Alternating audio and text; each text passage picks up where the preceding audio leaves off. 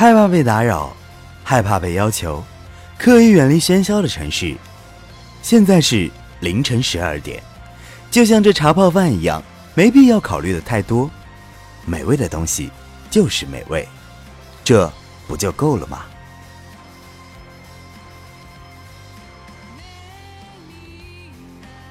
战国时代，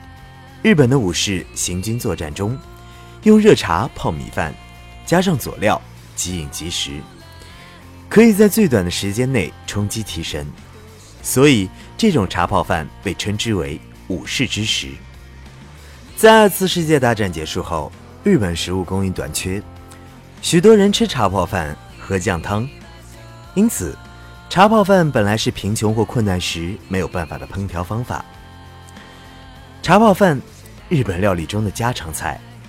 部分是因为日本文学故事和电影里常常出现当年的茶泡饭，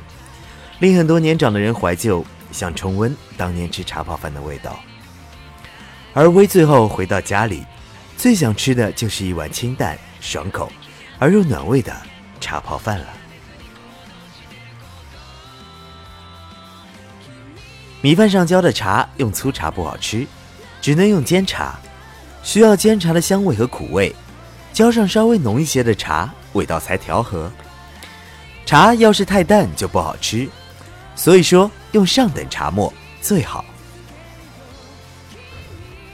做茶泡饭最好一点一点倒开水，用浓茶，但是不论用抹茶还是煎茶，都用最上等的才是好吃的秘诀。若茶不好，茶泡饭中总会令人觉得有怪味，不好吃。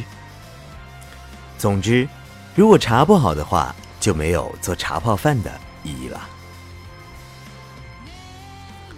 米饭最不应该是太软、黏糊糊的那种，像做寿司那样的米饭最好。刚蒸好的米饭不行，稍微放凉一些就可以了。茶泡饭虽然不能一概而论，但鱼肉茶泡饭绝对不能用冷米饭。给碗里添米饭时，虽然也要看饥饱。但若想吃豪华的茶泡饭的话，米饭就应该少，饭只添半碗或者更少，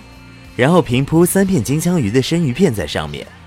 浇上适量的酱油，再给金枪鱼片旁边放上一撮萝卜泥，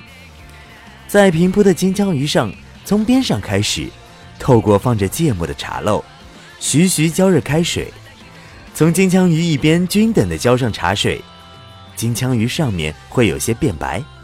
茶一直沏到米饭全部被透明的茶水淹没，